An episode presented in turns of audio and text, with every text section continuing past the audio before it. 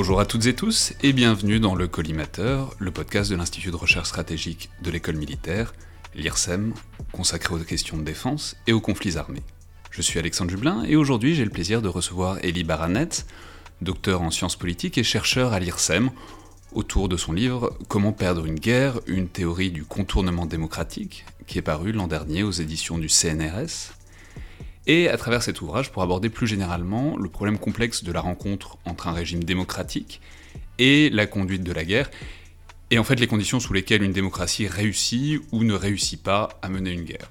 Alors bonjour, et euh, dans un premier temps, pour vraiment euh, cerner l'angle et l'originalité de l'ouvrage, je pense qu'il faut commencer par, dresser le tableau intellectuel de ce problème, et de la manière dont il a été posé même avant vous et, votre travail, c'est-à-dire vraiment le socle sur lequel vous vous inscrivez.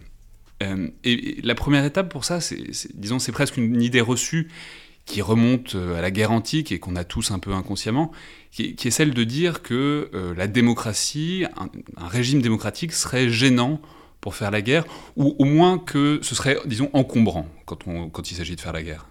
Absolument. Alors pendant, pendant des années, euh, des, siècles et même finalement des millénaires, on a, on a considéré que la démocratie était euh, un handicap pour faire la guerre, dans le sens où euh, les impératifs stratégiques étaient en contradiction avec la réalité de la pratique de la vie politique en démocratie. le devoir d'agir vite d'agir de manière secrète et d'avoir un peuple uni derrière la cause nationale contre l'ennemi sont autant de choses que la démocratie, en tout cas tel que c'est considéré par ses critiques, que la démocratie euh, contredit. Parce que la démocratie implique une prise de décision collégiale, de la délibération qui prend du temps, et aussi une publicité qui, qui rend les intentions du régime visibles, et notamment visibles par l'ennemi. Oui, c'est ça. C'est-à-dire, c'est presque intuitif comme idée. C'est-à-dire, c'est l'idée que quand on fait la guerre, c'est une question de vie ou de mort, et que euh, du coup, on n'a pas forcément le temps ou l'énergie à consacrer à ce qui fait la nature d'un régime démocratique, c'est-à-dire le vote, la délibération, le débat, tout ce qui en fait fait la vie démocratique euh, au quotidien, quoi. Notamment, c'est pas pas le seul argument. La question du temps évidemment est, cruciale ici. Euh, on a on, a il faut agir vite alors que la démocratie implique du temps, mais il faut aussi agir donc de manière secrète, et puis il faut agir de manière unie. Voilà. Je pense que c'est les trois arguments principaux, euh, et la démocratie implique des débats et, et, un, public qui peut être fragmenté. en tout cas, c'est la vision qu'on en a eue pendant longtemps.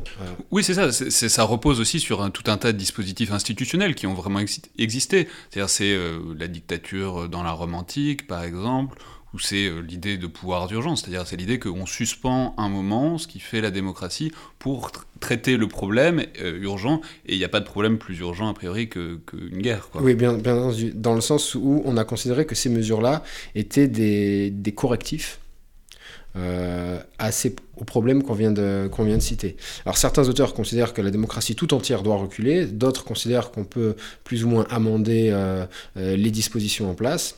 Euh, en tout cas, ça a été c'est ce qu'on a considéré pendant, euh, euh, on va dire, des, voilà, très très longtemps, jusqu'à presque la fin de la guerre froide.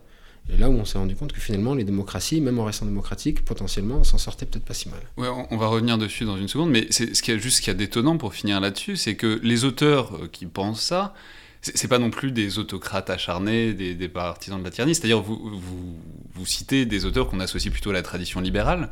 Euh, c'est-à-dire plutôt défenseur des libertés publiques, d'un régime démocratique. Euh, il y a Kant, vous citez Kant, mais vous citez aussi et surtout Alexis de Tocqueville, qui est beaucoup associé à cette idée-là, alors même que c'est un des bons pères intellectuels du, libéralisme. Quoi. Absolument, il y, a, beaucoup d'auteurs libéraux qui se sont attachés à montrer que pour ce qui est des questions de, politique étrangère, on ne pouvait pas avoir recours aux mêmes procédures normales qui se prennent du temps et qui sont publiques. Euh, il y a John Locke, le père du libéralisme lui-même, parlait du pouvoir fédératif qui devait être au loin, aux mains du pouvoir exécutif. Euh, donc c'est absolument pas une, conception exclusive des réalistes, on va dire, qui ont tendance à considérer que le régime politique n'a pas de pertinence ou en tout cas que la démocratie recule, même pour les auteurs qui ont mis euh, les affaires internes et la légitimité des gouvernants vis-à-vis de leur public, et notamment la démocratie au centre de leur, euh, de leur perception, euh, lorsqu'il est question de, politique étrangère, ils trouvent que c'est tout à fait naturel que le, que le, public recule et que la démocratie avec elle soit, sinon mis entre parenthèses, au moins paralysé dans certaines de ses attributions qui pourraient handicaper la marche des affaires militaires. Ouais, alors là-dessus, vous, y faisiez référence euh, il y, a une seconde, euh, vient se greffer en quelque sorte un deuxième stade euh, qui prend le contre-pied exact, qui est ce qu'on appelle globalement la théorie de la victoire démocratique. C'est-à-dire, vraiment si je résume à très très gros traits, c'est l'idée que les démocraties ont en fait, contrairement à ce qu'on pense, tendance à gagner leur guerre quand elles en font. Absolument.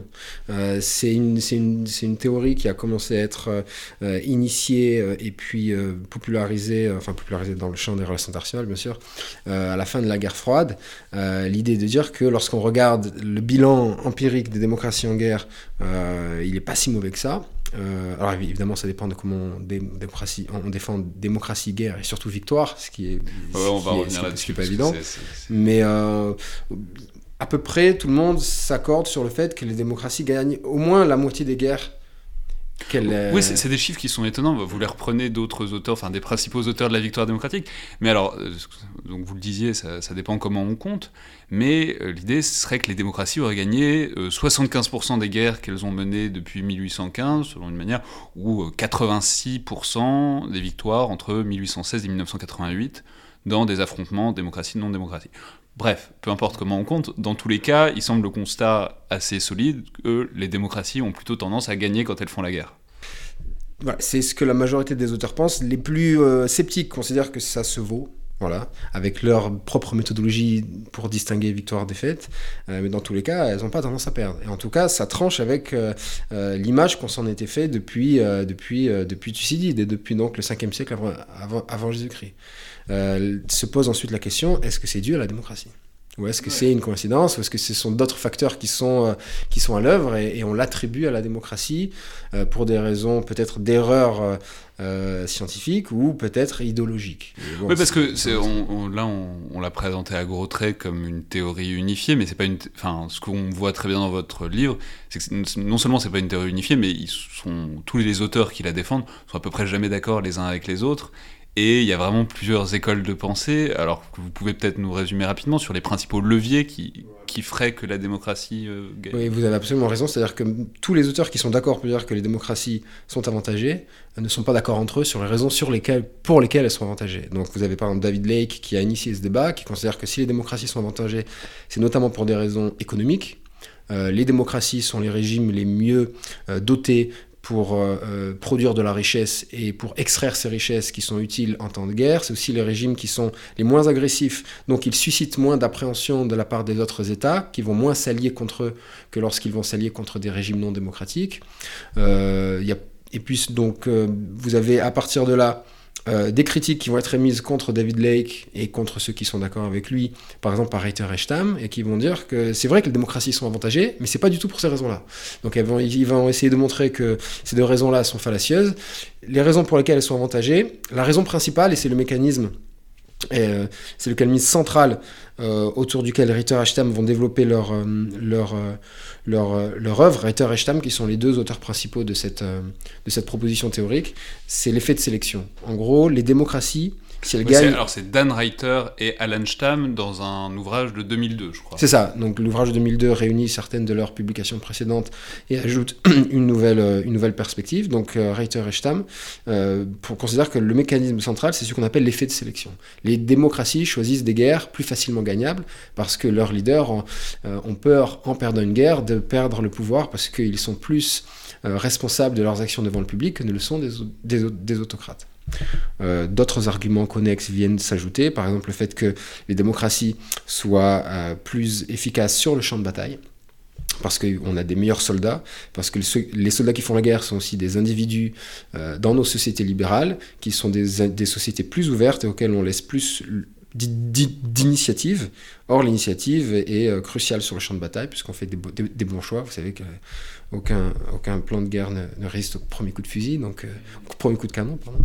Euh, donc c'est des choses qui sont importantes. Certains soulignent aussi. Non mais c'est intéressant parce qu'on voit. Alors on va entrer dans le détail parce que justement ce qui fait votre originalité par rapport à ces auteurs-là, c'est que vous étudiez des cas précis. Là, là pour l'instant c'est très désincarné ce qu'on raconte, mais parce qu'ils travaillent sur beaucoup de guerres et beaucoup d'événements différents. Mais on va entrer, on va entrer dans le détail. Mais euh, oui, excusez-moi, je vous ai coupé Non, c'est bien, j'étais d'accord avec vous. Euh, donc on a ce champ avec, euh, disons, une idée reçue, intuitive, et au contraire toute une théorie qui se développe pour en montrer la fausseté, euh, disons la fausseté tendancielle. Et c'est là-dessus, donc sur cette idée que les démocraties gagneraient leur guerre, d'ailleurs j'y pense, est-ce qu'on peut dire que c'est une idée qui est dans une certaine mesure datée, disons, des années 90, et, disons, d'une optique peut-être de fin de l'histoire, c'est-à-dire dans, dans, la perspective de Francis Fukuyama, c'est-à-dire l'idée qu'on va irrémédiablement vers des démocraties libérales et que, enfin disons ça, ce serait le pendant militaire et guerrier de ces, théories On peut dire que ça y ressemble. Euh, la coïncidence, euh, on va dire chronologique, est frappante. Euh, d'un point de vue scientifique, vous aviez eu juste avant le débat sur la paix démocratique, pourquoi est-ce que les démocraties ne se font pas la guerre entre elles, qui avait eu beaucoup de succès. Euh, par la suite, il y a un autre débat sur la guerre et la démocratie, n'est pas si surprenant que ça. Qu'il arrive au moment où c'est la fin de la guerre froide, euh, on peut penser que ça a pu avoir une influence. C'est dur de savoir si vraiment ça a été le cas, je, ne peux pas le savoir, à moins de lire dans les, dans les pensées des auteurs qui ont initié ce débat. En tout cas, on bon, c'est une piste, j'ai envie, envie de dire, à, à, suivre. Je ne sais, je, sais, pas si elle est testable, cette hypothèse. Mais en tout cas, ça, ça, coïncide. chronologiquement, ça coïncide, en effet. Ouais. Bon, et, donc, c'est là-dessus que vous vous insérez en cherchant à montrer et à analyser, disons, des contre-exemples à ce phénomène général à partir de deux cas de figure que vous étudiez de près, que sont donc les États-Unis et Israël, d'abord dans la guerre du Vietnam et ensuite dans la guerre du Liban de 1982, euh, qui sont donc deux échecs relatifs, euh, guerriers de démocratie, et vous essayez de replacer euh, et de, disons, de fournir un schéma explicatif de pourquoi est-ce que ça n'a pas marché. Mais juste avant de passer là-dessus, il faut peut-être faire une pause, puisqu'on tourne un peu autour depuis tout à l'heure, et préciser ce que vous entendez exactement par démocratie. Euh, puisque bon, c'est ça quand même qui est au centre de la chose, puisque vous en avez une définition euh, assez forte, vous cherchez, disons, à, nomenclaturer précisément la chose. Alors qu'est-ce que vous appelez une démocratie? Qu'est-ce que, que ça identifie pour vous?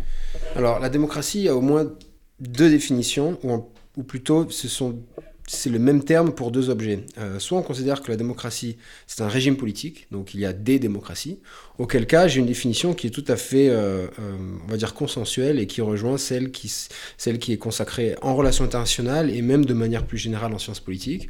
C'est-à-dire que est démocratique, un régime politique qui repose sur des droits politiques et des libertés civiles qui sont très, très étendues qui tournent autour de l'élection, qui sont libres, qui sont ouvertes, qui sont équitables, euh, qui ont lieu de manière euh, euh, régulière. Et en même temps, le régime politique doit satisfaire à la, sauvegarde des libertés civiles telles que la liberté de parole, la, liberté de culte, la liberté d'association et, et, on va dire le respect fondamental des droits humains élémentaires. Donc ça, si vous voulez, c'est la distinction entre un régime démocratique et un régime, un régime politique qui ne, qui, ne, qui ne le sera pas. Et c'est les mêmes critères qu'on va retrouver un, petit peu de partout. Oui, mais alors, du coup, euh, alors justement, parce qu'on va, ça, va nous faire évoluer vers votre deuxième définition, c'est, du coup, ces pays-là, en fait, il y a une sorte de consensus sur qui sont les démocraties, c'est-à-dire euh, France, Angleterre, États-Unis, etc., et qui ne sont pas les démocraties, euh, Russie et Chine, enfin Arabie Saoudite, tout ce que vous voulez. Absolument, c'est-à-dire que vous avez la manière d'utiliser le mot démocratique ou démocratie euh, en politique internationale, donc par les acteurs politiques eux-mêmes, et comme vous le savez, euh, la démocratie c'est quelque chose qui est légitime, donc chacun a envie de s'appeler démocratie et d'appeler son, son, ennemi une non-démocratie.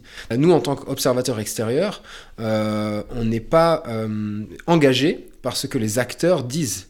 Donc c'est très important pour nous de dire que lorsque le, régime nord-coréen dit qu'il est une démocratie, c'est pas pourtant qu'il l'est. Donc nous on le regarde avec des critères extérieurs et il se trouve qu'en effet il y a un consensus sur ce qu'est une démocratie, sur les critères qui sont retenus, et il y a un consensus qui est relativement euh, large sur les pays qui, euh, qui satisfont à ces critères. Et en l'occurrence, les pays qui sont les plus guerriers et qu'on considère comme des démocraties, il n'y a pas vraiment de débat. Alors oui, mais il y a un léger truc euh, légèrement polémique. Enfin, pour les États-Unis, ça pose pas de problème. Pour Israël, vous voyez, on pourrait opposer un contre-argument aussi, qui est souvent opposé, qui est bah, qui est pas forcément sur la nature du régime, mais plus sur, disons, l'étendue des territoires qu'ils contrôlent et sur le fait qu'il y a des, gens dans des territoires contrôlés par Israël qui ne votent pas pour, disons, la détermination de, de, de, leur destin. Mais là, enfin, en même temps, de fait, l'utilisation que vous en faites, et que vous en faites de manière opérante dans, dans le livre, c'est surtout dans le processus démocratique. Et là, de fait, Israël fonctionne comme une démocratie parlementaire euh, normale. Quoi si on n'en est pas convaincu en amont, je pense qu'en lisant au moins le cas d'étude, on se rend compte qu'il y a vraiment des processus démocratiques qui sont, qui sont intenses. Et de par ailleurs, cet argument-là pour dire qu'Israël n'est pas une démocratie, comme d'autres, hein, le fait qu'il y ait, euh, une, politique étrangère agressive, euh, ce, sont des, arguments qui sont euh, mobilisables dans une critique de la politique étrangère d'Israël ou du comportement d'Israël, mais qui euh, du fait de ma définition de la démocratie, je pense, ne permettent pas de dire que le pays n'est pas démocratique. Et cela dit, Israël n'est pas évidemment la démocratie parfaite, et la démocratie, comme toute chose, étant une question de degré plutôt qu'une question de nature. Donc, euh, si vous regardez les bases de données, Israël est toujours considéré comme une démocratie, au maximum, ou presque, ou quasiment au maximum.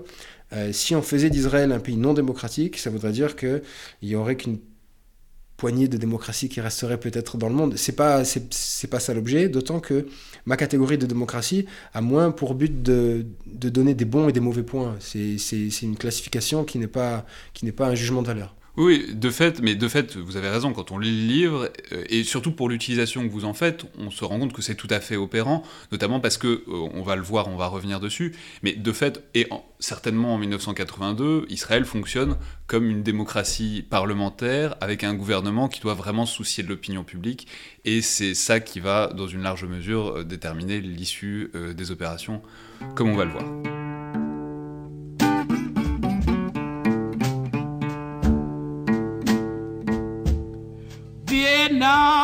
Vietnam, Vietnam. Everybody crying about Vietnam.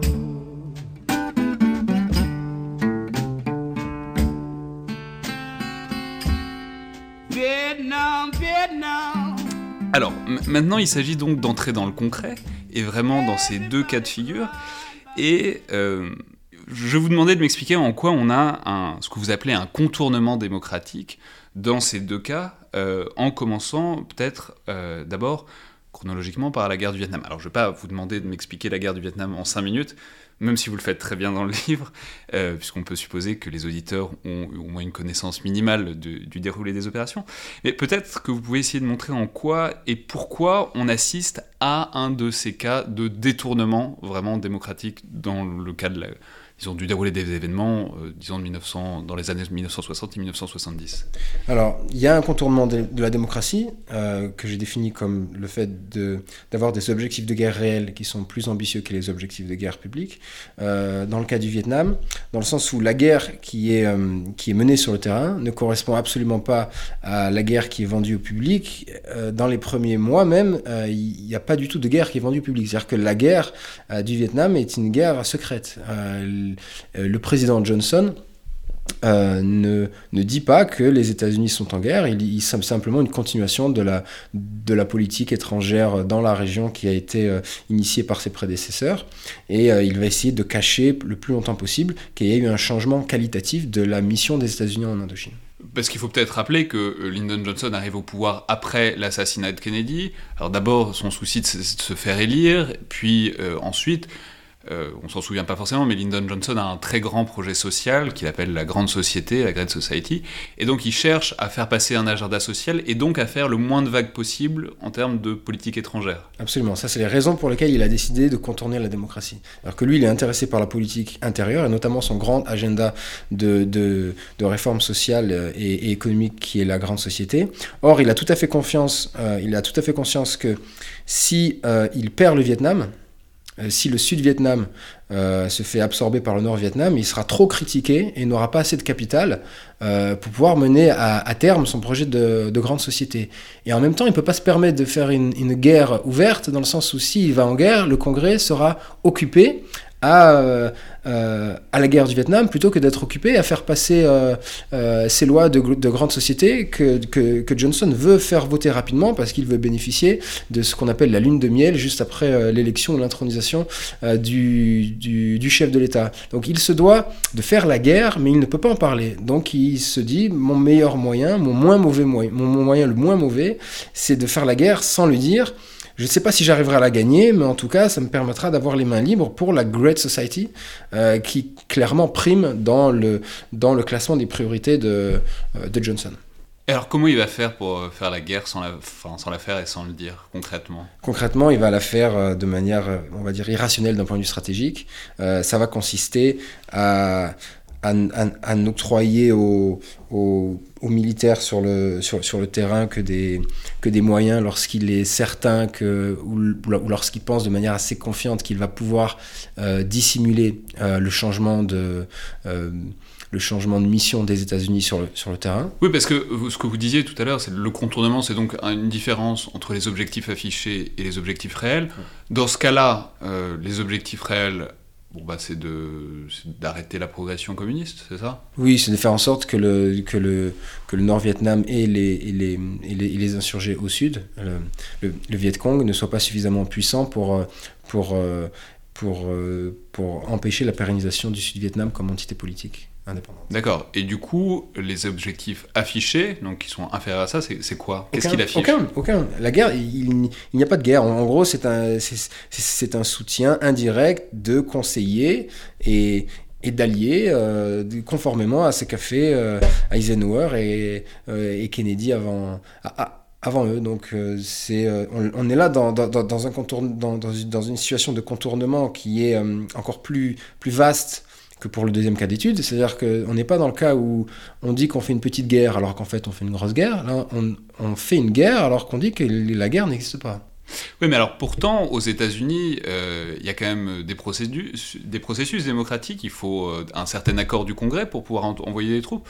Donc, comment est-ce que Johnson va faire pour euh, faire voter disons, quoi que ce soit, puisqu'il a besoin quand même d'un aval du Congrès. Il a besoin, c'est toujours un atout. C'était avant le vote de, des War Powers Act, euh, qui nécessite que le président revienne dans les 60 jours pour avoir l'aval euh, du Congrès pour, euh, pour que les troupes restent engagées. Néanmoins, c'était quand même important d'avoir le Congrès qui était derrière soi. En fait, ce qu'il va, qu'il va faire, c'est qu'il va, il va, il va profiter d'un incident qui va se passer en 1964 dans les eaux du golfe du Tonkin, euh, les Américains se croient attaqués alors qu'en fait qu'ils ils, ne l'ont pas été.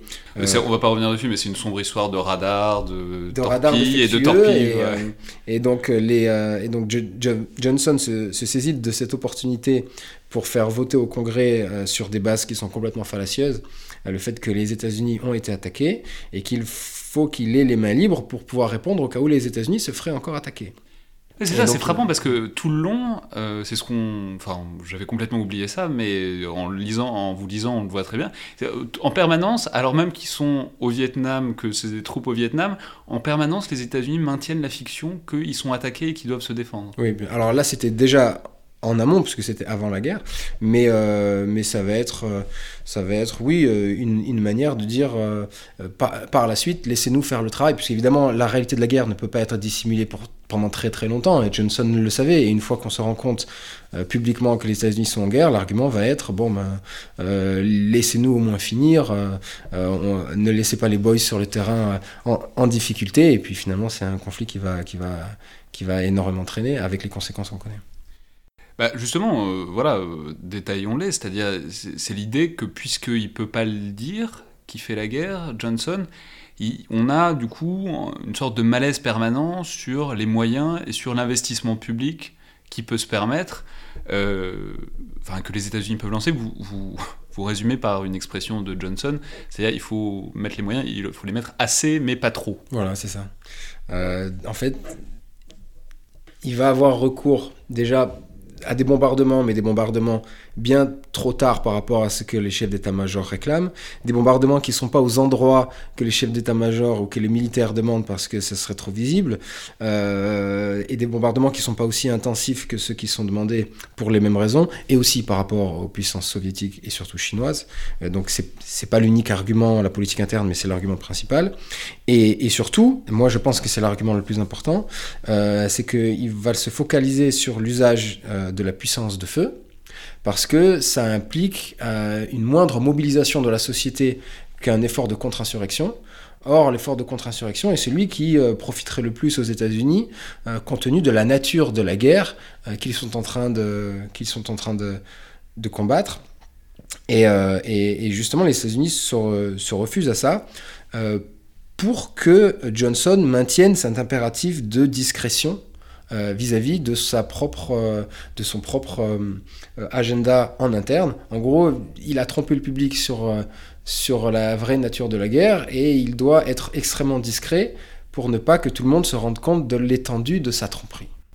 C'est intéressant parce que c'est amusant, ça fait quasiment suite à quelque chose dont on parlait avec avec Elie Tenenbaum autour de son livre sur la contre-insurrection, qui est le fait qu'au Vietnam, c'est bizarre parce que on arrive à la fin de deux décennies globalement où il y a tout un tas de savoirs contre-insurrectionnels qui ont été établis, notamment en Asie, et que quand ils arrivent au Vietnam, les Américains les jettent par la fenêtre et les utilisent absolument pas. Et donc, en quelque sorte, vous fournissez une explication de pourquoi ils les utilisent pas. C'est parce que ça, ça ferait prendre trop de risques aux boys, quoi. C'est vrai qu'il y a cet argument-là, ça leur ferait prendre trop de risques. je pense que c'est pas l'argument euh, principal, dans le sens où euh, euh, le fait de ne pas avoir recours à cette méthode-là fait que par d'autres moyens, on expose les boys également. Donc il y a l'impératif de prudence que vous mentionnez ici qui est important, vous avez tout à fait raison, mais l'impératif de discrétion est je pense également important, et surtout Johnson voulait avoir, une fois que tout le monde savait qu'il était en guerre, il voulait avoir des résultats tangibles. Or, la contre-insurrection, ça prend du temps, euh, comme vous le savez, par définition. Les résultats tangibles, ben, on, reviendra. Hein, c'est le résultat tangible, c'est pas comme ça que ça, ça, se passe. Alors, euh, si on peut bombarder et, et, donner un nombre d'ennemis qui sont morts ou d'ennemis ou ceux qu'on comptabilise comme les ennemis avec la pratique du body count, finalement, ça marche plus pour des raisons de politique interne. Ça marche beaucoup moins bien sur le terrain, évidemment. Oui, et, du coup, tout ça infuse sur, euh, sur, tous les, disons, sur tous les contours. Quoi. Donc, on bombarde de haut pour pouvoir ensuite euh, compter largement. Euh, vous faites mention aussi de quelque chose que j'avais jamais lu, mais qui est très intéressant, qui est le fait qu'on a un taux de rotation des soldats qui est très élevé, parce que on a peur que si les soldats restent trop longtemps au front, les familles se plaignent et ça fomente une sorte de mécontentement en métropole, quoi. Et du coup, ben, ça fait qu'on a tendance à changer souvent les soldats et que du coup, ils sont moins efficaces. quoi. C'est ça. Les États-Unis n'ont pas été en guerre 9 ans, ils ont été euh, en guerre 9 fois 1 an. C'était euh, c'était c'est cette formule-là. Ce qui est d'autant plus euh, dommageable dans un conflit euh, irrégulier où, où il y a deux éléments qui jouent en, la, défaveur de, de, cette mesure. Le premier, c'est que vous risquez plus d'être tué dans les six premiers mois que dans les six suivants. Donc autant rester plus longtemps parce que on va dire que la mise en jambe vous met un petit peu en danger. Donc pour montrer que la discrétion est aussi plus importante que la prudence. Et le deuxième élément, c'est que la, la, nature même du combat fait que avec un combattant irrégulier, c'est qu'on est beaucoup plus efficace si on connaît bien le terrain. Or, euh, si on doit le quitter au bout de, au bout de 12 mois, euh, c'est au moment où on commence vraiment à avoir pris ses marques et qu'on est extrêmement euh, rentable, entre guillemets, qu'on se retire. Ouais, et du coup, à terme, on arrive sur un, un réel problème d'incompréhension, puisque Johnson dit pas ou dit peu qu'il fait une guerre, et du coup, ben, en fait, on voit quand même les soldats qui partent toujours plus, et donc on, a on finit par avoir un réel problème d'incompréhension de pourquoi est-ce qu'on doit envoyer toujours plus de soldats si on est vraiment en train de gagner la guerre comme euh, comme c'est prétendu en permanence. Absolument, c'est-à-dire que l'argument qui, qui, consiste à dire on gagne la guerre, mais encore un tout petit peu et ce sera bon, euh, même avec tout le talent politique de Johnson, euh, à partir d'un moment, euh, ça sera dur de le, légitimer cet argument. Et puis il deviendra intenable après l'offensive du Tête en, en, 68, lorsque de manière assez massive, toutes ces scènes prises par les caméras de télévision montrent qu'il y a eu une offensive d'une très grande ampleur qui a mis en difficulté les États-Unis. Et même si ça a été une défaite sur le terrain des communistes, euh, ça a montré à la population américaine que l'ennemi n'était pas du tout sur le point d'être d'être combattu. Et à partir de ce moment-là, ça va être très dur pour les, États-Unis euh, de, continuer à avoir un, investissement euh, pour la guerre et de ne pas se restreindre encore davantage dans l'usage des moyens de coercition. Oui, on arrive vers, euh, disons, la fin du processus. On reviendra sur le processus en soi, mais sur le fait que, du coup, eh ben, on est obligé de... Enfin, ça donne tout le mouvement de contestation de la guerre qu'on connaît, euh, voilà, des années 60, quoi, vraiment. Mais du coup, ce qui pousse Johnson à réduire encore l'investissement et du coup à réduire les chances de victoire. Quoi. Absolument, donc c'est le cercle vicieux, euh, dont on en parlera peut-être tout à l'heure. Donc on, on s'est restreint dans les capacités, on s'est mis en difficulté, et la mise à jour de ces difficultés et aussi de la tromperie initiale fait qu'on va devoir se restreindre encore davantage.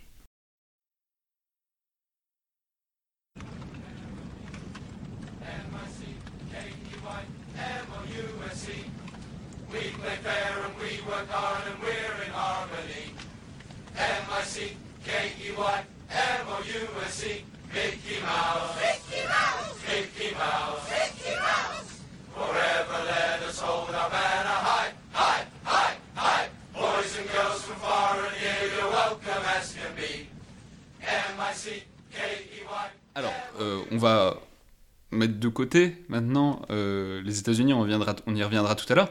Mais le deuxième exemple qui est tout aussi important, c'est euh, donc Israël au Liban en 1982. Euh, alors il faut peut-être rappeler un peu plus le contexte ici, qui est peut-être un peu moins connu, euh, enfin qu'on a peut-être un peu moins en tête. Le contexte, c'est évidemment les difficultés euh, d'Israël par rapport à ses voisins, donc la guerre du six jours, des six jours en 1967, puis la guerre du Kippour en 1973, où on a une supériorité militaire israélienne qui est quand même nette dans, les deux cas. Et le deuxième contexte, c'est de la volonté de lever la menace que ferait peser l'OLP depuis le Liban.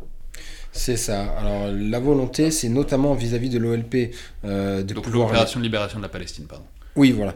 Euh, L'organisation. Euh, et donc, euh, le but du jeu, c'est de, de pouvoir les, les, les, refouler du territoire libanais qui n'est pas véritablement souverain, euh, de manière à ce que les, Israël ne soit plus menacé, et surtout même de faire du Liban un État allié, un État souverain et un État allié, puisque les forces syriennes sont logées à l'intérieur du Liban. Donc euh, l'opération va consister à déloger à la fois les forces syriennes et les forces palestiniennes du territoire libanais, et du faire de Liban euh, un État souverain, puisque les, Israël est allié aux, aux, phalanges chrétiennes, et on compte bien mettre à la tête du Liban euh, cette, oui, c'est quand on parle du Liban, c'est toujours d'une complexité ouais. impossible, mais donc il faut garder en tête que il y a l'OLP au Liban qui a une inimitié vis-à-vis -vis des milices chrétiennes, donc les phalangistes, euh, etc. Joue un rôle compliqué vis-à-vis -vis de la Syrie aussi, donc on a vraiment tout un... Il y a les chiites aussi qui sont au Liban, enfin il y a donc tout un tas de factions extrêmement compliquées qui se détestent toutes, euh, ou à peu près toutes. Il y a quelques mariages de raison. Voilà, mais il y a et en tout cas, il y a le fait qu'il y a beaucoup de gens qui n'aiment pas l'OLP dans l'affaire, notamment les phalanges chrétiennes sur les qui ont du coup une sorte de d'intérêt aligné avec Israël? Oui, bien sûr, c'est absolument ça. Et euh, ils, se battent de manière tout à fait euh, féroce depuis le début de la guerre euh, civile au Liban. Les Palestiniens vont néanmoins trouver un, un allié de raison, qui est la Syrie, même si leur objectif à plus long terme est contradictoire, puisque la Syrie est intéressée par par l'idée d'une grande Syrie, et donc il, il, mettrait la main sur, euh, sur les territoires libanais sur lesquels euh, les Palestiniens sont occupés, euh, sont, sont, installés, pardon. mais néanmoins, ils ont un, objectif commun, c'est à court terme et à moyen terme, c'est d'empêcher Israël d'investir le Liban et surtout de mettre à la tête du Liban une faction qui leur est, qui leur est opposée. Ouais, et donc là, dans cette, dans cette perspective d'intervention, il y a euh, donc il y a une volonté d'intervenir au Liban pour soutenir euh, les phalanges, pour euh, chasser l'OLP, mais il faut venir peut-être sur, euh, disons, les personnages de cette affaire, et un personnage qui a été extrêmement important dans la politique israélienne, qui est mort il y a quelques années, qui est Ariel Sharon. Alors on a peut-être un peu oublié parce qu'à la fin de sa vie, il s'est un peu centrisé, mais à cette époque-là, Ariel Sharon, c'est le faucon des faucons, c'est celui qui veut absolument aller pourchasser l'OLP partout où elle se trouve. Oui, il n'était pas centriste à l'époque. Euh, alors c'est vrai que lorsqu'on parle du contexte de cette guerre, peut-être que le contexte interne est plus important que le contexte international, dans le sens où Israël physiquement n'était plus menacé depuis au moins 11 mois par les tirs des Palestiniens. Et c'est finalement le changement en politique interne qui va être euh, décisif, puisque la gauche euh, n'est plus au pouvoir pour la première fois en Israël. Begin, le Premier ministre, arrive, euh, et, euh, lorsqu'il est réélu sur des positions notamment plus fermes en politique étrangère, il fait d'Ariel Sharon euh, le personnage central. Sharon, donc, qui est connu en Israël parce que c'était un héros de guerre, un héros de guerre durant les, guerres précédentes, et qui est connu pour être extrêmement intransigeant. il ne respecte la discipline que lorsqu'il la, domine.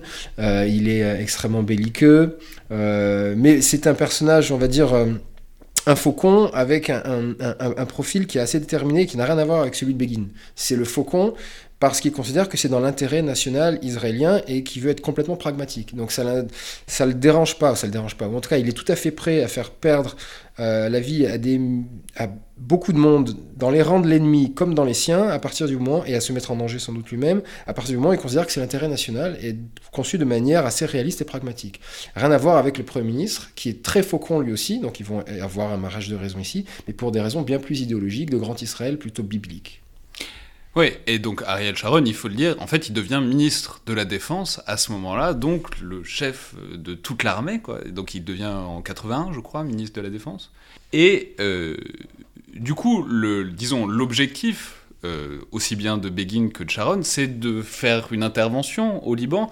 Mais euh, alors, il faut peut-être préciser qu'en Israël, le problème, c'est qu'il faut vraiment une autorisation du cabinet pour, donc, disons, des ministères, du Conseil des ministres, quoi, euh, pour pouvoir engager les forces armées. Ah oui, complètement. En tout cas, dans la pratique, parce qu'il n'y a pas de constitution véritablement en Israël, il y a des lois fondamentales, et ce qui concerne la politique étrangère euh, est, très très peu euh, explicité. Mais dans la pratique, oui, tout à fait, le, cabinet est très important, et le cabinet, donc les membres du cabinet qui sont, qui sont les ministres, prennent en, en compte évidemment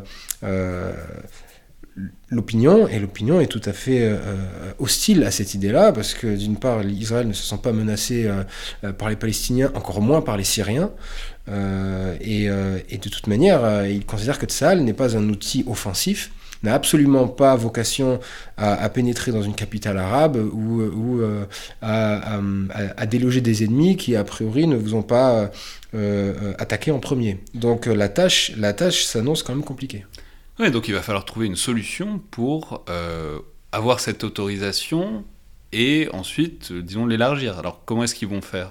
Euh, Dans un premier temps, ils vont essayer simplement de vendre l'idée comme ça et ils vont échouer plusieurs fois. Ils vont échouer plusieurs fois, le cabinet... Donc l'idée c'est il faut aller à Beyrouth et déloger l'OLP. Voilà, il faut aller, aller et puis, et puis ça, impliquera aussi de se battre contre les Syriens, puisque finalement c'est plus contre les Syriens que cette guerre a, marqué...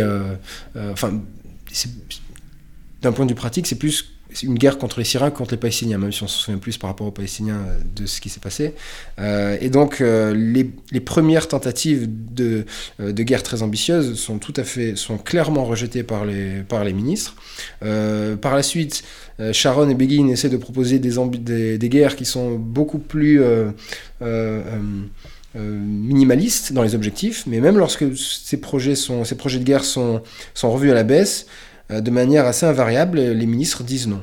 Euh, donc ce qui va se passer, c'est qu'il va y avoir un, incident, euh, une tentative d'assassinat sur l'ambassadeur israélien à Londres, et que Begin et Sharon vont essayer, surtout Begin pour le coup, vont essayer d'exploiter en disant que ça avait été une attaque des Palestiniens. Ce qui est vrai, mais ce n'était pas l'OLP, c'est que Begin savait. Mais du coup, ça leur a donné un prétexte pour lancer des offensives contre les Palestiniens, contre l'OLP.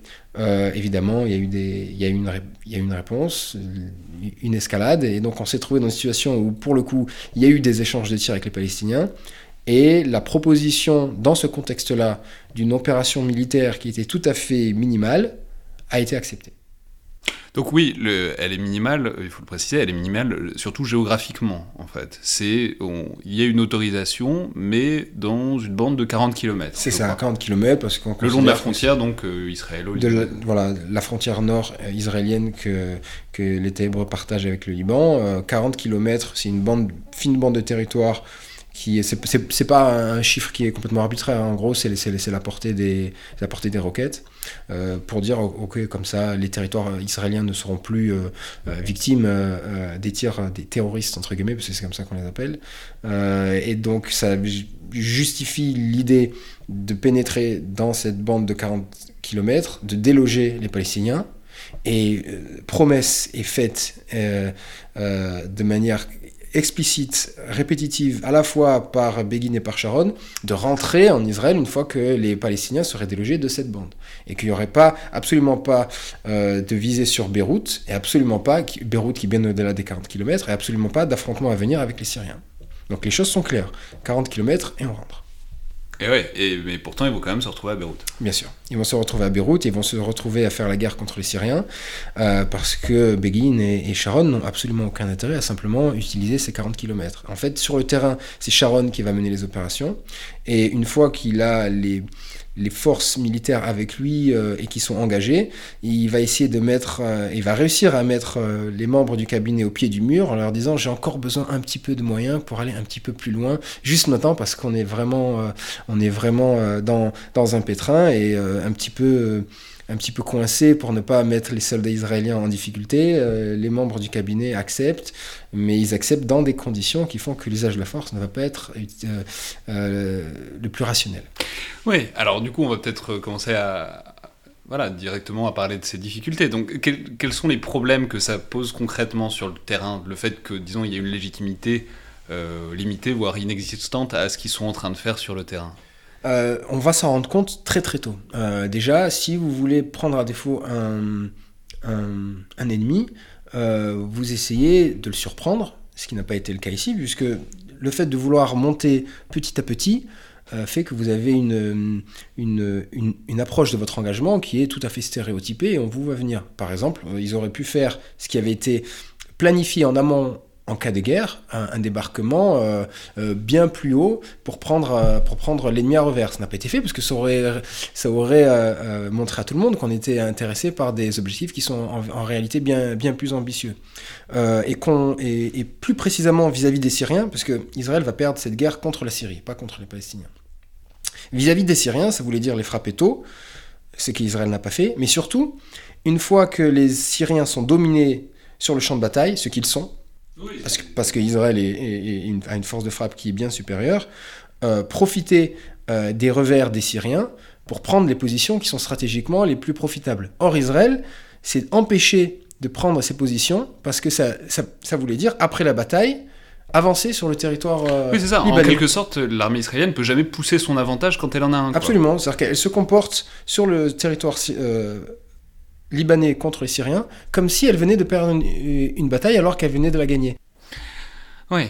Alors par ailleurs, il y a aussi euh, un problème euh, vraiment dans le maniement de l'armée vis-à-vis des soldats, puisque euh, disons cette espèce d'obscurité, elle se traduit aussi sur le champ de bataille, c'est-à-dire les soldats savent pas exactement ce qu'ils sont en train de faire. Les soldats ne savent pas du tout quels sont les, les, buts et les objectifs qui sont censés être atteints, puisque lorsqu'ils écoutent la radio, ils entendent absolument l'inverse de ce qu'ils sont en train de faire. Euh, oui, c'est-à-dire ils entendent à la radio Begin qui dit qu'on va pas à Beyrouth alors qu'ils sont en train d'aller à Beyrouth. Alors qu'ils y sont parfois. Alors, et, donc euh, c'est, c'est, très problématique et ça leur pose vraiment une question par rapport à la légitimité de leur action, chose qui est très importante en Israël, peut-être plus ici qu'ailleurs, puisque c'est une, armée de, armée de citoyens, et qu'on on a plus de mal que pour d'autres pays à faire une distinction entre armée et citoyens, parce que c'était pour l'immense majorité des, des, réservistes, et ils ont un lien avec la, avec la société. Euh, J'allais dire un lien avec la société qui est forte, mais même ça, c'est presque faux, parce qu'ils sont dans un sens encore le prolongement de la, le prolongement de la société. Donc il va avoir une forte illégitimité. Maintenant, c'est pas pour autant que il y aura énormément de, gens qui vont refuser de servir. Il y en aura, ça va être, ça va être fort symboliquement. Les Israéliens vont quand même, de point de vue militaire, c'est une, une, armée qui est disciplinée, euh, euh, euh, faire ce qu'on leur demande de faire. Mais en termes de cohésion, en termes de légitimité des objectifs et en termes d'efficacité, ça va porter un gros préjudice à l'engagement. Donc, contestation à l'intérieur de l'armée, contestation aussi dans la société civile qui monte euh, très fortement et qui va culminer avec euh, ce dont on se souvient peut-être souvent surtout pour euh, cette guerre du Liban en 1982, qui est le massacre des camps de réfugiés palestiniens de Sabra et Shatila, donc à Beyrouth, qui rendent le maintien d'Israël complètement insoutenable, avec un mouvement de fond dans la société israélienne. Je vous parlais de manifestations où il y a 10% de la, population israélienne qui est dans la rue, ce qui est, un chiffre absolument invraisemblable. Mais ce que vous montrez, c'est que euh, si c'est fait, euh, ce massacre, avec le déchaînement de violence incroyable euh, que ça a été, et que ça, a été traduit pour le monde entier, c'est sans doute parce que c'est fait par les phalangistes chrétiens, et ce que vous montrez, le lien de causalité que soit vous faites, que, en tout cas que vous évoquez, c'est que c'est peut-être aussi et précisément parce que l'armée israélienne n'est pas censée se trouver là, selon son mandat, et que du coup, elle ne peut pas faire elle-même ce qu'elle voudrait, c'est-à-dire éliminer ces camps de réfugiés, et du coup, elle est obligée de sous-traiter la chose auprès de phalangistes qui sont, euh, dans la situation de la guerre civile libanaise en 1982, dans, une, dans une soif de sang et de violence euh, invraisemblable. Oui, vous avez très bien résumé l'enjeu. C'est-à-dire qu'Israël se trouve dans une situation où elle a un peu les, les mains liées euh, et, avoir recours pour, pour, pour, nettoyer les camps, alors nettoyer les camps euh, des combattants palestiniens, hein, c'est comme ça que c'est comme ça que c'était conçu du côté de, euh, de Jérusalem. mieux vaut faire appel à ses alliés phalangistes plutôt que plutôt que de le faire soi-même. L'idée est de se dire que oui, si Israël s'en était chargé, était chargé, ça se serait pas passé de la même manière. Et que si Israël ne, serait-ce que pas chargé, ne serait-ce que du fait que c'est une armée, quoi. Enfin, c'est ça fait quand même une grosse différence entre une armée et une milice, enfin, concrètement, en termes de contour. Enfin, quand, on laisse quand on lâche une milice dans un camp, c'est, ça, enfin, il y a peu de manières où ça se termine bien. Quoi. Et puis cette milice en particulier qui avait, on va dire, beaucoup de reproches à faire euh, aux Palestiniens qui considéraient être responsables de, l'assassinat de leur, de leur leader. Et euh, donc moi, je, je je pense, même si c'est pas forcément le, cœur de mon, de mon enquête, que l'une des raisons principales euh, qui, a, qui a amené Israël à déléguer cette tâche-là, c'est parce qu'elle était un petit peu à bout de souffle en, en raison de la tromperie initiale qui faisait qu'elle n'était pas censée se trouver là. Et, euh, et, surtout, si les Israéliens sur le terrain ont mis du temps à réagir, c'est parce que, comme je vous l'ai dit, la chaîne de commandement était devenue un petit peu euh, c'était devenu très inefficace et ça a permis à ces massacres de se produire. Des massacres dont on sait aujourd'hui euh, qu'ils avaient été envisagés par certains acteurs politiques en interne en disant attention, si vous déléguez, il risque de, de, de se produire cela. Donc euh, on sait aujourd'hui que ce n'était, enfin il me semble qu'on sait que ce n'était pas voulu par Israël, mais en même temps on savait que, la, que c'était une, une, une, conséquence euh, envisageable. Mais je je pense que l'élément du puzzle qui est manquant ici, c'est clairement le contournement de la démocratie en amont qui fait qu'Israël n'est pas censé se trouver là et que même en réagissant, elle le fait de manière beaucoup moins efficace en raison de toutes les conséquences néfastes qu'a eu ce contournement de la, démocratie de manière directe et indirecte. Ouais, et du coup, la, conséquence de tout ça, c'est que eh ben, c'est des massacres qui ont un impact très fort dans l'opinion. Du coup, ça provoque une hostilité générale terme dans toute la région, même paradoxalement avec des chiites libanais qui euh, étaient plutôt bien disposés vis-à-vis d'Israël, alors sans le dire explicitement, mais qui avaient des intérêts plutôt alignés avec les, les Israéliens au début, et ça finit par euh, provoquer la création du Hezbollah, dont on sait aujourd'hui que c'est, quand même un petit problème pour Israël. Donc euh, c'est vraiment une sorte de catastrophe indirecte à échelle régionale pour, pour Israël, toute cette opération. Oui, c'est vrai que le Hezbollah est un ennemi autrement plus coriace que ne l'était euh, l'OLP et qui a pérennisé son activité et augmenté en force et en légitimité. Euh, alors qu'au début, vous avez raison de le souligner, les chiites n'étaient pas du tout défavorables et même certains étaient carrément explicites dans leur soutien à Israël et les troupes israéliennes avaient été euh, très, très bien accueillies euh, lorsqu'elles avaient pénétré dans les, dans les territoires dans lesquels les chiites se trouvaient. Mais évidemment, le fiasco qui est devenu cette opération-là a fait changer de, changé la donne. Et finalement, les, les conséquences indirectes euh, de l'opération euh, vont être encore plus euh, désastreuses pour l'État d'Israël que, la perte de, que la perte de la guerre, vu qu'on en arrive à la création du Hezbollah, en effet.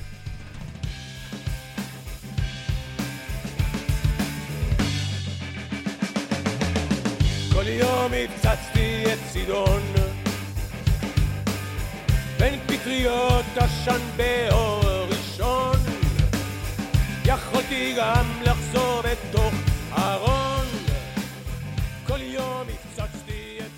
Donc maintenant, si on, si on essaye de faire un pas de retrait et euh, qu'on essaye de prendre donc ces deux figure qu'on a vus en détail, qu'on essaye de les rassembler, ça donne, euh, enfin, ce que vous identifiez, c'est une espèce de schéma commun. euh, D'ailleurs, qui est vraiment un schéma dans votre livre qu'on mettra peut-être sur le site ou sur les réseaux sociaux, qui est une sorte de flowchart de, disons, du, du processus de contournement démocratique et, disons, de la manière dont le contournement provoque une séquence d'événements qui provoque la catastrophe militaire à terme. C'est ça, donc j'ai essayé d'isoler un petit peu euh, cette chaîne de causalité qui, qui commence avec le contournement de la démocratie et qui va jusqu'à la défaite. Euh, L'idée étant que contourner la démocratie implique, comme on l'a vu, donc du coup maintenant je peux aller un petit, peu- plus vite, euh, de se restreindre dans, dans l'engagement. On est plus discret, on est plus prudent, euh, et on fait la guerre de manière, euh, de manière moins efficace. Donc, contournement démocratique implique restriction dans l'engagement. Les restrictions dans l'engagement impliquent des difficultés militaires. Euh, ces difficultés militaires, évidemment, impliquent de la contestation, vu qu'on se rend compte que des soldats meurent pour une, guerre dont on, sait à moyen terme euh, qu'elle ne correspond pas à ce qui a été vendu. Donc la contestation commence à, commence à monter dans les, euh, dans les nations en interne démocratiques concernées par l'engagement militaire. Et une fois que la contestation euh, naît, ça oblige euh, les États qui font la guerre à encore plus se restreindre dans leur engagement, cette fois pas pour anticiper le ça, risque c'est de c'est- c'est contestation. l'époque euh, bon, appliquée au Vietnam, c'est le moment où, par exemple, Johnson euh, est obligé de limiter euh, l'investissement et où, du coup, ça devient encore moins efficace. Quoi. Absolument. Voilà. Donc là, il y a un cercle vicieux qui, qui commence à s'enclencher. On fait la guerre avec moins de moyens. On a encore plus de, de difficultés qui augmentent la contestation. On refait encore baisser les moyens. Et, et chaque facteur, finalement, euh, renforce l'autre. Un cercle vicieux qui, finalement, ne va, ne va s'interrompre que lorsque les, les dirigeants démocratiques vont se rendre compte que la guerre est ingagnable et ils se retirent. Et c'est la défaite. Et c'est comme ça que les- une démocratie perd une guerre. Je crois que c'est la, la chaîne de causalité qu'il fallait euh, souligner par rapport au débat qu'on avait, euh, euh, qu'on avait mentionné au, au début de cette émission. Ouais, alors il faut préciser que vous faites aussi dans le livre, et c'est très intéressant, vous faites de la simulation contrefactuelle. C'est-à-dire que vous envisagez les scénarios s'il n'y avait pas eu contournement ou s'il y avait eu un contournement moindre. ou- Alors, alors d'une part, c'est très plaisant à lire, parce que c'est toujours un peu de la politique fiction, c'est- toujours très amusant. Mais aussi, c'est euh, une démarche qui a une vraie valeur heuristique, parce que c'est quelque chose qui est beaucoup réinvesti par des travaux d'histoire ces dernières années, parce que ça, c'est stimulant et ça permet d'envisager, disons, des causalités alternatives. Alors, est-ce que vous pouvez nous donner un ou deux exemples de simulations contrefactuelles appliquées à ces deux exemples euh, Comment ça aurait pu se passer, quoi? Alors, comment ça aurait pu se passer? Alors, donc, c'est précisément la question que je me pose, et je, je profite pour me dire que je me demande pourquoi est-ce qu'on n'utilise pas cette méthode plus souvent, parce que si on dit que X a causé Y, ça veut dire que sans X, il n'y a pas Y. Donc, pourquoi est-ce qu'on dit que X a causé Y? On se pose jamais la question de savoir qu'est-ce qui se serait passé si X n'avait pas été là? Donc, si on, accepte de parler de causalité, on devrait presque pas faire une analyse contrefactuelle à chaque fois. Euh, donc, c'est ce que j'essaie de faire euh, euh, dans ce livre-là. Euh, le cas qui est le plus simple, c'est pour Israël, parce que la guerre a été moins longue, donc c'est moins difficile de manipuler des causes et d'imaginer des scénarios alternatifs. Euh, L'idée de se demander qu'est-ce qui se serait passé euh, si il n'y avait pas eu contournement de la démocratie? Imaginez que, les, euh, euh, que, clairement euh, Israël décide d'aller en guerre en publiquement euh, euh, reconnaissant euh, les, objectifs de guerre qui étaient ceux qui, qui, ont, qui ont été appliqués sur le, sur le terrain, implique de ne pas devoir reculer ou, de, ou de ne pas s'empêcher d'avancer une fois qu'ils ont dominé les Syriens sur le champ de bataille, implique de pouvoir profiter de leur domination des airs, notamment lors de la, de la, de la bataille aérienne courtière 19 que, dont, dont je parle à l'intérieur du livre. Euh, je pense qu'à chaque fois que les Israéliens se sont auto-limités dans l'usage de la force, c'était dû à la tromperie initiale et que sur le terrain, les forces en, en- en présence étaient tellement en faveur euh, d'Israël qu'on peut difficilement se dire qu'un Israël non limité euh, aurait, aurait connu les difficultés mi- militaires qu'elle a, qu'elle a, qu'elle a connues Oui, sur c'est le ça, d'une certaine manière, ça aurait été plus propre, quoi. Il, il serait allé plus directement, moins longtemps, et les objectifs auraient été remplis de manière peut-être plus simple, quoi. Euh, oui, bien sûr. Alors ça, c'est le, le, premier scénario. Euh, cette thèse-là, euh, on peut la mettre en cause dans le sens où s'il y a eu contournement de la démocratie, c'est pas pour rien. Et euh, un autre scénario, c'est de se dire que finalement, si Israël refuse de contourner la démocratie, sans doute que la guerre n'a pas lieu, parce qu'Israël ne peut pas commencer, euh, euh, parce qu'Israël ne peut pas vendre cette guerre-là au public qui, clairement, comme je vous l'ai dit tout à l'heure, rechigne à l'idée d'avoir des forces nationales de défense qui sont utilisées dans cet objectif-là de manière offensive et, surtout de pénétrer dans une capitale étrangère. Donc dans les deux cas, il n'y a pas de défaite. Le premier cas parce qu'il y a victoire, et le deuxième cas parce qu'il n'y a pas de guerre. Ouais, alors, mais du coup, on pourrait, faire un, on pourrait aussi faire un exercice de pensée, c'est-à-dire, est-ce que vous voyez dans l'actualité plus proche de nous euh, des choses qui pourraient, euh, disons, s'appliquer à vos têtes? J'y pense parce que, euh, je crois que c'est la semaine dernière, est sorti Vice, donc un, film, un biopic sur Dick Cheney, qui était le vice-président de, George W. Bush, et où il y a des choses qui font immanquablement penser à votre thèse dans la, enfin, dans la genèse et dans la menée de la guerre en Irak en, 2003. Est-ce que c'est par exemple un terrain qui vous paraît euh, applicable pour vos thèses? Ça me paraît d'autant plus applicable que, pour tout vous dire, mais ça restera entre nous, euh, initialement, c'était euh, le cas d'étude que, je voulais, que je voulais étudier. Je voulais avoir deux cas d'étude, même c'était la Seconde Guerre mondiale et la guerre en Irak. Euh, et en général, c'est cette guerre-là qu'on me demande de prendre en compte, puisque les gens considèrent que en effet ça marcherait très bien donc que j'aurais très bien pu, le prendre que j'aurais très bien pu le prendre en fait ce serait trop facile pour moi de dire ça marcherait aussi, mais de ne pas avoir tous les éléments euh, euh, tangibles euh, qui ne me parviendraient qu'à la suite d'une enquête. J'ai dans l'idée que ça pourrait bien marcher. Concernant l'Irak, par exemple. néanmoins, il y a peut-être une, mise en garde à faire sur ce point de vue. C'est-à-dire que d'un point de vue technique, finalement, les États-Unis en Irak, c'est deux guerres, deux guerres différentes. la guerre interétatique contre l'État irakien, que les États-Unis euh, remportent au bout, de, peu de temps. Euh, il n'y a pas de défaite ici. Et ensuite, il y a la guerre euh, dans laquelle ils sont embourbés et qui est un conflit civil avec intervention extérieure. C'est celle-là qu'ils perdent. là où moi je me pose la question, c'est est-ce qu'il y a une différence dans la manière de parler des objectifs de guerre dans la première dans le premier épisode et dans le deuxième épisode. Clairement, les États-Unis, depuis le début, disaient qu'ils voulaient euh, euh, défaire l'armée de, Saddam Hussein. Donc, euh, il n'y a pas eu de restriction dans l'engagement du fait qu'ils ont eu les objectifs. Mais du coup, cette guerre-là, ils l'ont gagné. Ils l'ont gagné, donc ça, ça, ça, conforte l'idée, a priori, que lorsqu'on dit les objectifs de manière claire, on est moins restreint dans l'engagement et qu'on peut se donner les moyens d'atteindre ces objectifs de guerre. Alors bien sûr, il est question de beaucoup de tromperies qui entourent le, le début de cette guerre, mais ce sont des tromperies qui ne touchent pas à l'objectif de guerre. Ce sont des objectifs sur la menace. Ce qu'on voit dans Vice, que, que j'ai vu il n'y a pas longtemps, et ce qui est intéressant, c'est qu'il y a l'hypothèse que, notamment du fait du passé de Dick Cheney comme président d'Aliburton, donc une compagnie pétrolière, il y avait l'objectif direct d'occuper et d'approprier les champs pétrolifères euh, irakiens. Ce qui implique donc une présence sur le terrain sur le long terme, ce qui implique donc en fait tout ce qui va amener euh, les problèmes qu'on voit depuis, euh, depuis 10 ans, quoi, maintenant. Voilà, donc là vous avez donc les buts indirects sur le long terme et qui vont concerner la deuxième phase. Or, vous avez raison, euh, cette deuxième phase-là, euh, elle n'a pas été euh, publiquement annoncée, elle n'est même pas censée avoir lieu, vu que dans, l'idée que se faisaient les néoconservateurs qui avaient une influence sur la, manière dont la, dans, la politique étrangère était, élaborée, le fait même de déloger le tyran, serait suffisant pour créer un État démocratique et dans la, et dans la foulée de démocratiser la région. Donc on n'avait pas annoncé euh, une, une, une, présence et un engagement militaire euh, substantiel euh, dans, dans, dans, la région et je pense que... L'hypothèse que je suivrai, c'est que c'est cette absence d'annonce d'objectifs de, guerre qui a, qui a poussé les États-Unis à faire des choix qui ne sont pas les choix qui sont les plus efficaces sur le terrain. Mais encore une fois, ça nécessiterait d'avoir une, une, enquête. Ce serait trop facile pour moi de dire, regardez, ça coïncide, donc c'est mon explication qui est la bonne. Ça coïncide, mais encore faut-il vérifier que c'est pour les raisons que je, que je propose. Alors, est-ce que c'est moi qui ferai cette enquête-là, ou quelqu'un d'autre, ou peut-être vous?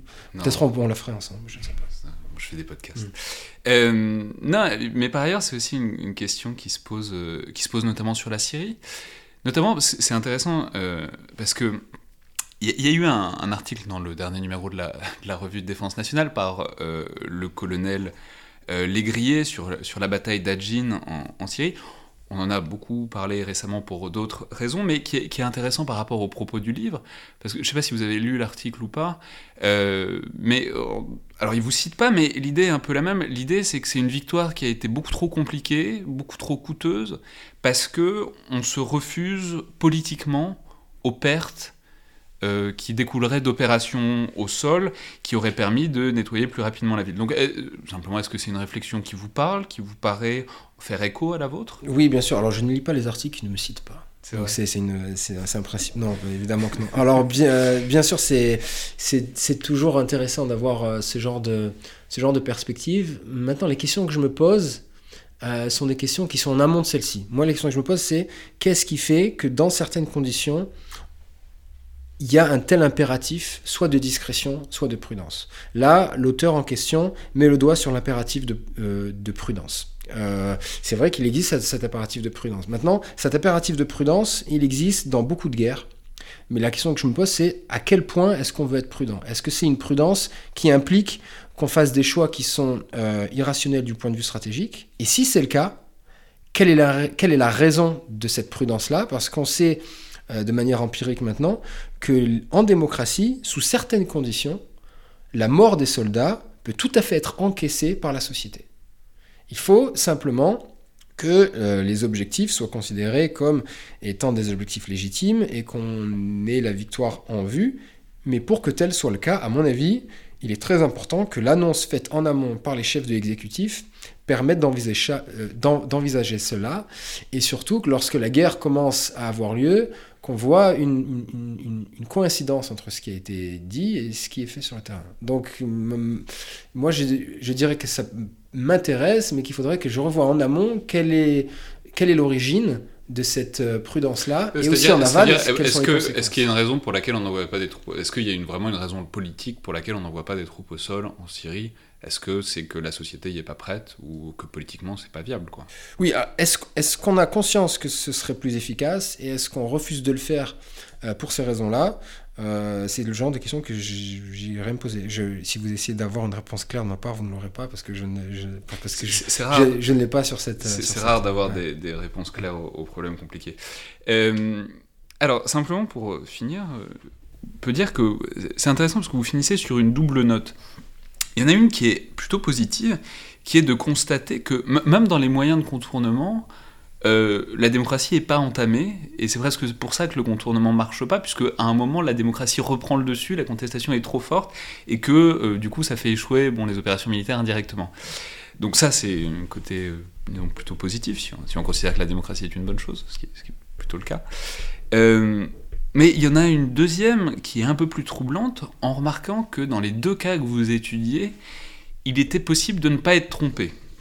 Soit pour le public, soit pour euh, les responsables politiques qui partageaient euh, la décision, ce qui, euh, ce qui du coup pose assez profondément la question du fonctionnement politique.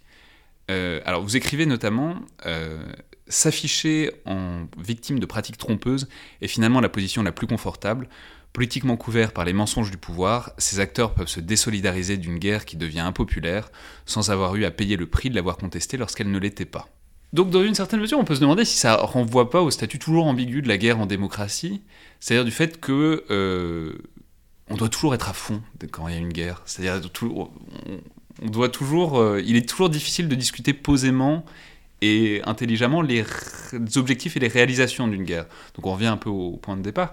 Mais la question qu'on pourrait poser du coup, c'est quels sont les exemples de guerres pour lesquelles on aurait posé un, débat ouvert, démocratiquement efficace, euh, intelligent, euh, démocratique quoi? Euh, La Seconde Guerre mondiale. La Seconde Guerre mondiale, clairement, vous avez, par exemple pour les, pour, pour, pour les États-Unis, le président Roosevelt, qui au début essaye un petit peu d'avoir quelques... Il a des initiatives qui, qui frôlent le contournement, mais il n'arrive pas à les mettre en place. Et puis finalement, euh, après Pearl Harbor, euh, il propose un discours dans lequel euh, il arrive à, vendre le projet de guerre au public et ne cache pas les objectifs de guerre réels. Churchill non plus ne, ne, se cachait pas, au contraire, des, objectifs et des sacrifices que, que ça impliquait. Et, finalement, ça n'a pas empêché les démocraties en question d'utiliser tous les moyens qui étaient à leur disposition pour défaire l'ennemi. Alors on peut le comprendre de manière assez mécanique pour la Grande-Bretagne parce que vous, vous, luttez pour votre survie. Pour les États-Unis, c'est beaucoup moins clair puisqu'ils ils sont, protégés par, par deux immenses euh, océans. Donc euh, je crois que là, on voit toute la différence entre une, guerre qui est menée démocratiquement et, lorsqu'on la lance euh, de manière démocratique à l'issue de ce processus-là, on a vraiment les cartes en main et tous les moyens pour la mener, pour la, pour la mener en œuvre de manière efficace et, euh, et, ces autres situations-là. Maintenant, euh, en, vous écoutant, je me dis, ça montre que euh, la guerre, finalement, est une belle façon, d'un point de vue intellectuel, de se poser la question de la démocratie, puisque ce fait social total, entre, guillemets, où on a besoin d'être à fond, comme vous le, soulignez, implique qu'on a... qu'on voit éclore des processus qui sont peut-être plus difficiles à saisir pour les questions de politique interne. donc ça nous en dit, ça nous en dit pas simplement sur la guerre, d'écrire sur la guerre, ça nous en dit sur l'état de notre démocratie. Bon bah c'est une bonne conclusion. Merci beaucoup, Elie Baranetz. C'était donc le Collimateur, le podcast de l'IRSEM, euh, l'Institut de recherche stratégique de l'école militaire. Je vous rappelle que toutes vos suggestions et remarques sont les bienvenues et que vous pouvez nous joindre euh, sur la page Facebook ou Twitter de l'IRSEM ou à l'adresse euh, le collimateur podcast tout attaché à gmail.com. Et si le podcast vous plaît, euh, vous pouvez le noter et nous laisser un commentaire sur iTunes, ça aide à le faire connaître. Merci à toutes et tous et à la prochaine fois.